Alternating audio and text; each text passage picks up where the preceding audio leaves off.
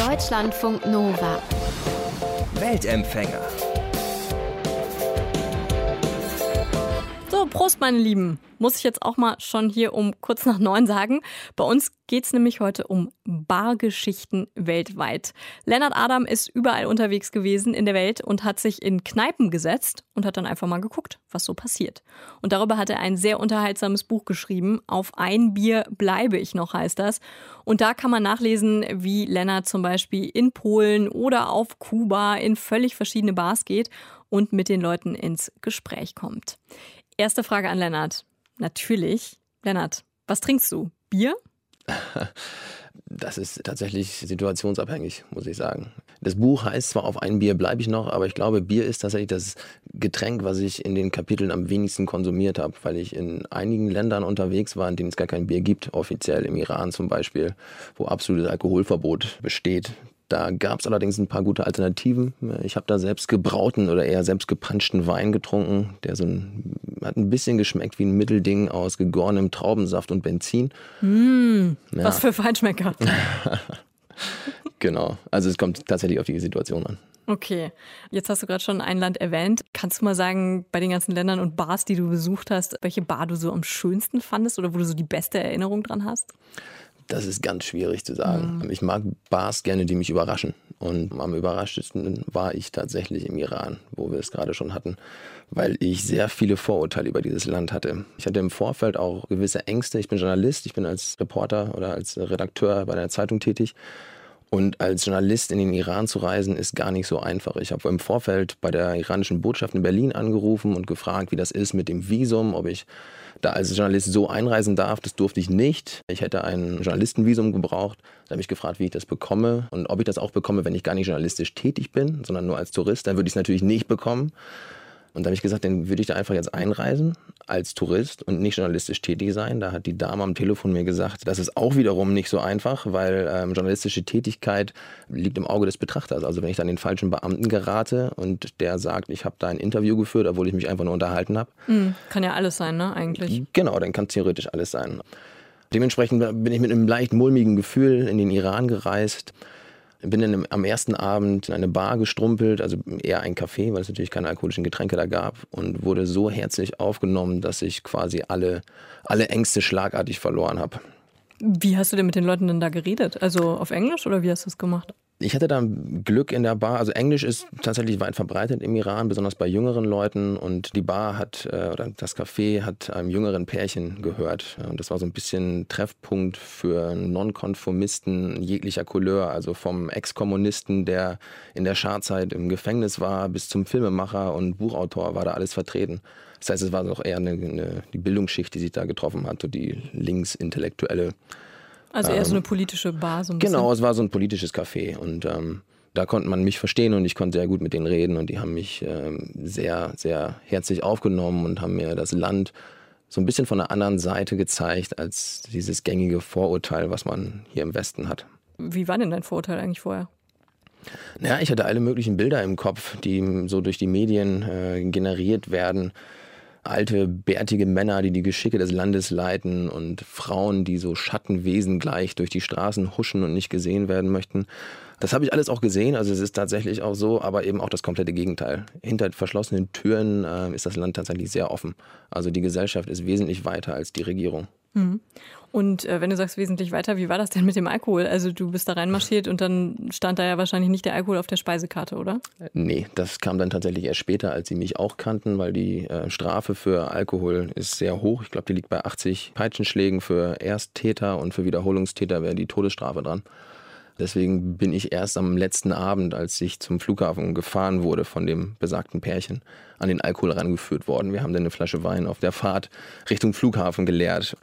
Dementsprechend angetrunken war ich auch am Zollschalter. Das war ein bisschen äh, heikel, aber da es auf dem Rückweg war, ging alles gut. Hast du immer versucht, nicht so doll auszuatmen? Genau, genau. Sprechen und durch die Nase ausatmen. Ja. Betrunken sein ist aber sowieso ein gutes Stichwort. Wo warst du am schlimmsten besoffen? Weißt du das noch? Kannst du dich überhaupt noch daran erinnern? Ich würde sagen in Havanna. Der Rum ist einfach tödlich. An meinem letzten Abend auch wieder. Äh, da hätte ich fast den Flug verpasst. Ich bin dann am nächsten Morgen aufgewacht, 50 Zigarren auf mir Und ich wurde geweckt von dem Herrn, bei dem ich übernachtet habe. Der meinte, äh, wir schaffen das nie in einer Stunde, geht ein Flugzeug und wir brauchen 90 Minuten. Der Flieger hatte Gott sei Dank Verspätung, deswegen habe ich es noch geschafft. Äh, als ich oben in der Luft war, wäre ich am liebsten gestorben. Also ich glaube, wenn das Flugzeug in dem Moment abgestürzt wäre, dann hätte ich kein Problem damit gehabt. Dann wäre zumindest dieses Leid, dieser Todeskater vorbei gewesen. Okay, das klingt richtig schlimm. Ja. Die Bars, die du so beschreibst, die sind aber auch zum Teil ja selber total ungewöhnlich, ne? Also Mhm. du hast auch eine Bar besucht, die so quasi schwimmend war, ne? Kannst du von der nochmal erzählen? Genau, das war auf Sansibar. Das war auch ein sehr, sehr witziges Projekt. Side heißt der, das ist ein Lebemann, der ein bisschen Rastafari-mäßig unterwegs. Ähm, Der wollte irgendwann mal eine Bar haben, aber keine, keine normale. Und da hat er sich einfach äh, so im, im Do-it-yourself-Stil äh, eine Bar auf verschiedene Pontons gepflanzt und reist mit der um die Insel, legt die irgendwo vor Anker und wenn er keine Lust mehr auf den Blick hat, dann reist er weiter. Man kommt eigentlich nur dahin, wenn man zufällig weiß, wo die Bar ist oder die sieht. Und dann kann man vom Ufer aus winken und entweder er sieht er einen oder nicht und dann holt er einen vielleicht mit einem kleinen Bötchen ab. dann Und das hat er man da- gemacht bei dir? Das hat er gemacht, ja. Ich war dann jeden Tag fast da bei ihm, habe da den Sonnenuntergang erlebt, wenn die Fischer reinkamen, ihre Netze gesäubert haben und dann auch irgendwann bei der Bar angelegt haben. Also es war alles sehr romantisch. Wie kommst du denn dann mit den Leuten ins Gespräch? Also ich meine, so Fischer, mit denen hast du ja jetzt vielleicht auch gar nicht so viel gemein. Also meistens werde ich angesprochen tatsächlich, weil ich als 1,92 großer blonder Mann doch ein bisschen auffällig bin in Kuba oder in Afrika. Und dann so über Hände und Füße kommuniziert man so ein bisschen. Alkohol ist tatsächlich ein guter Katalysator. Also es hilft tatsächlich Hemmschwellen abzubauen und äh, Sprachbarrieren verschwinden auf magische Weise. Aber ist das nicht auch manchmal doof, so alleine in der Bar zu sitzen? Also du gehst ja erst meistens alleine hin und dann sitzt du da und dann Ja, passiert ähm, was? Also alleine bin ich eigentlich nie. Also ich reise sehr gerne alleine, aber eigentlich bin ich die wenigste Zeit wirklich für mich alleine. Ich gehe meistens in eine Bar einfach, um abzuschalten, um so ein bisschen die Eindrücke des Tages zu, zu verarbeiten. Ich schreibe sehr viel Tagebuch und dann setze ich mich meistens an die Theke, bestelle mir ein, Bierchen oder einen Kaffee oder einen Wein oder einen, einen Cocktail und ähm, schreibe mein Tagebuch und irgendwann ergibt sich das dann, dass, dass ich angesprochen werde oder ich mit dem Barkeeper ins Gespräch komme. Und ähm, ja, dann, dann fängt es eigentlich an, sodass dieses, dieses Gerüst, dieses Bild, was man vom Land hat, beginnt zu bröckeln. Du sprichst ja dann tatsächlich auch mit den Leuten über nicht nur so Smalltalk-Sachen. Ne? Also es gibt zum Beispiel in deinem Buch auch eine Geschichte, wo du mit Polen so über die deutsch-polnischen Verhältnisse sprichst. Also jetzt nicht so ein Thema, wo man denkt, ah ja, super, das ist so locker flockig, das fange ich gerade mal irgendwie als Partygespräch an. Wie läuft das so? Wie reagieren die Leute auch auf solche Themen, wenn du sowas ansprichst? Also gerade als Deutscher zu reisen, ist natürlich auch mit sehr vielen Vorurteilen von anderen Leuten behaftet. Man lernt nicht nur was über andere Kulturen, sondern man lernt immer im Gespräch auch was über sich selber.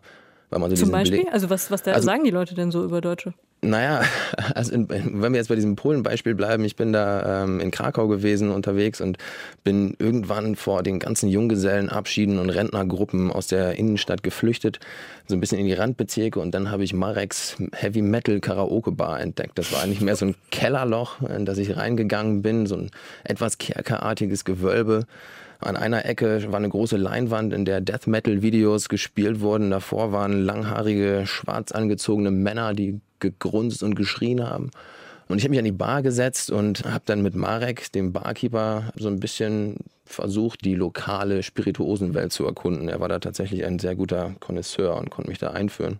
Und irgendwann habe ich ihn dann gefragt, so Marek, wie ist denn das, äh, das Verhältnis von euch Polen zu uns Deutschen, so fast 80 Jahre nach dem Krieg? Und er meinte, na, ich würde sagen ziemlich gut, so 50-50. Und ich meinte, wie 50-50? Naja, 50 Prozent mögen euch ganz gerne und 50 Prozent hassen euch. Und äh, dann dachte ich so, also egal wo ich bin, auf der Straße, auch hier in der Bar, nee, ich denke, hier hassen dich alle. Du hattest auch keine langen Haare, sorry. Nee, nee, nee. Also ich habe dann tatsächlich noch nette Menschen getroffen, die mich nicht gehasst haben. Also auch da war es nicht so schlimm. Okay, also das heißt, du hast grundsätzlich immer gute Erfahrungen gemacht oder hast du auch mal so eine Erfahrung gemacht, dass du irgendwie in einer Bar in eine Schlägerei geraten bist oder dass da irgendwer dich angepöbelt hat oder so? Ich bin eigentlich ein sehr friedlicher Mensch. Also wenn da irgendwelche komischen Situationen waren, die natürlich immer mal vorkommen. ja, dann, sowas ist ja ähm, in Bars. Also ich meine, das kommt immer wieder mal vor, ne? Ich habe da eigentlich immer sehr deeskalierend gewirkt, den Leuten Bier ausgegeben und am Ende vielleicht sogar noch mit, denen- mit denen Freundschaft geschlossen. Okay. Ja.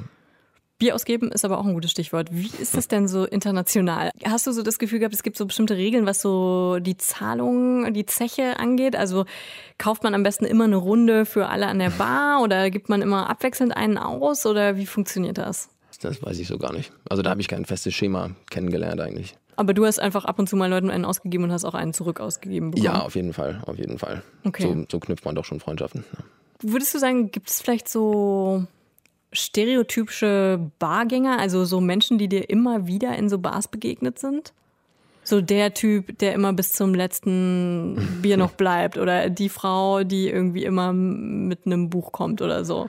Die gibt's natürlich, aber was mich an Bars eigentlich reizt, ist, dass man nie wirklich weiß, wer neben einem sitzt. Also eine Bar ist immer so ein kleiner Mikrokosmos, wo sich alles trifft. Da kann man neben dem Straßenfeger sitzen, aber genauso neben dem reichsten Mann der Stadt.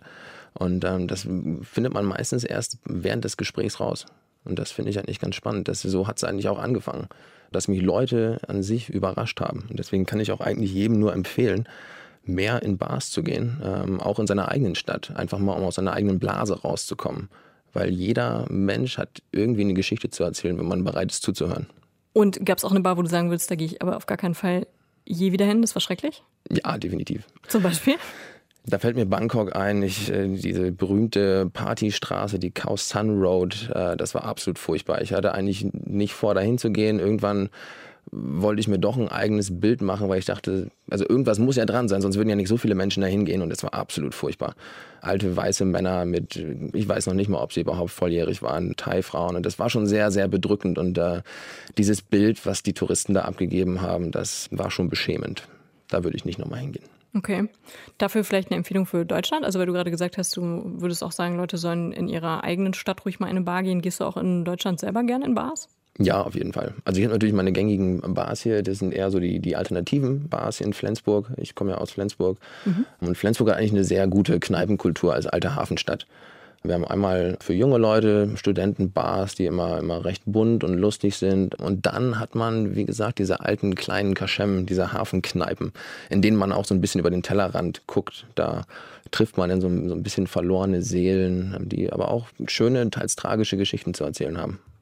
Und wie hast du die Bars bei dir auf den Reisen ausgesucht? Also hast du dich immer so treiben lassen oder war das immer auf Empfehlung hin? Oder hast du irgendwie so ein Kriterium, dass du sagst, es muss die abgeranzte Bar, abgeranzteste Bar in der Straße sein? Nein, da habe ich kein, kein gängiges Schema. Ich lasse mich tatsächlich gerne treiben. Ich verlaufe mich sehr gerne, wenn ich in neue Städte gehe, weil man dadurch eigentlich die besten Ecken entdeckt, die abseits der Touristenrouten sind. Lennart Adam. Er fühlt sich in Kneipen wohl und hat die auch auf der ganzen Welt besucht. In Teheran, auf Kuba, in Polen und in Marokko. Könnt ihr alles nachlesen in Lennarts Buch Auf ein Bier bleibe ich noch. Obwohl er mir erzählt hat, dass er gar nicht immer Bier trinkt, sondern auch immer unterschiedlich. Auch mal selbstgebrauten Wein oder was es halt so gibt. Deutschlandfunk Nova. Weltempfänger.